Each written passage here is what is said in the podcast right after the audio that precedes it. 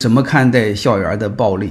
导致这种现象问题在哪里？能说说残疾人女儿被学校霸凌这种现象吗？说的很好，这些都叫现象。这个原因是什么呢？我们要思考。就是我们在的是什么环境？你比如这个社会大环境，我们分成两类，一类呢是丛林社会，就是动物世界的社会，它只有一个规则，按拳头说话；在另外一个是从发的社会，就是法治社会，它真正靠什么说话呢？就是靠道理说话，是它是可以讲道理的，他是尊重生命、敬畏生命的，不是靠拳头说话。那你要思考一下，我们是生活在什么个环境下？那你说我搞不清楚，你搞不清楚，你通过几个指标来判断，就是官员是不是。全心全意为人民服务，医生是不是全心全意在照顾我们的病人？就是可以先看病后收钱，生命是无价的，金钱在生命面前毫无意义。然后你再看看法官是不行贿的，法官是不受贿的。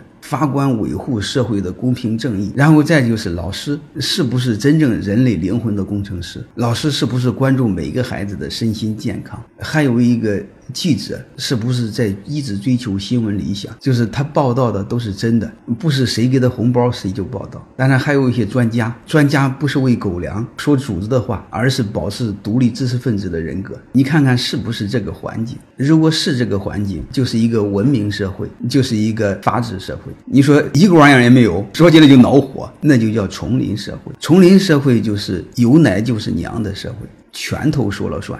财富说了算，那你说草民怎么办？那你不该问我，我本身也是草民，所以这些我们要懂，就是首先知道你在哪里。当知道你在哪里的时候，你就知道你是什么东东。我们太多的人就是不知道自己在哪里，老自我感觉良好，这个事我就不好说了。为什么刚才说那些人很重要呢？因为那些人，你看看，他掌握了我们的利益，掌握了我们的生命，掌握了我们的健康，掌握了我们的孩子前途。所以这些我们思考，然后在这个大环境下你思考，你就知道你在什么环境下，然后学校在什么环境下，学校在什么环境下，学校就是什么环境。因为学校它就是一个社会的缩影，学校的老师、学校的校长、学校的孩子、孩子的家长，这都是小的社会的缩影。你不能指望这个社会很污浊。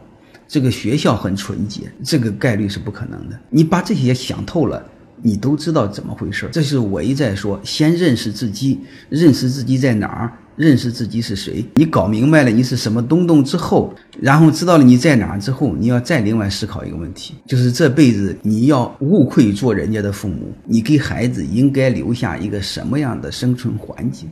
就是如何通过一代人的努力，让孩子有做人的尊严。让孩子有另外一种生活，我认为这是为人父母这辈子最大的责任。欢迎各位同学的收听，可以联系助理加入马老师学习交流群：幺八九六三四五八四八零。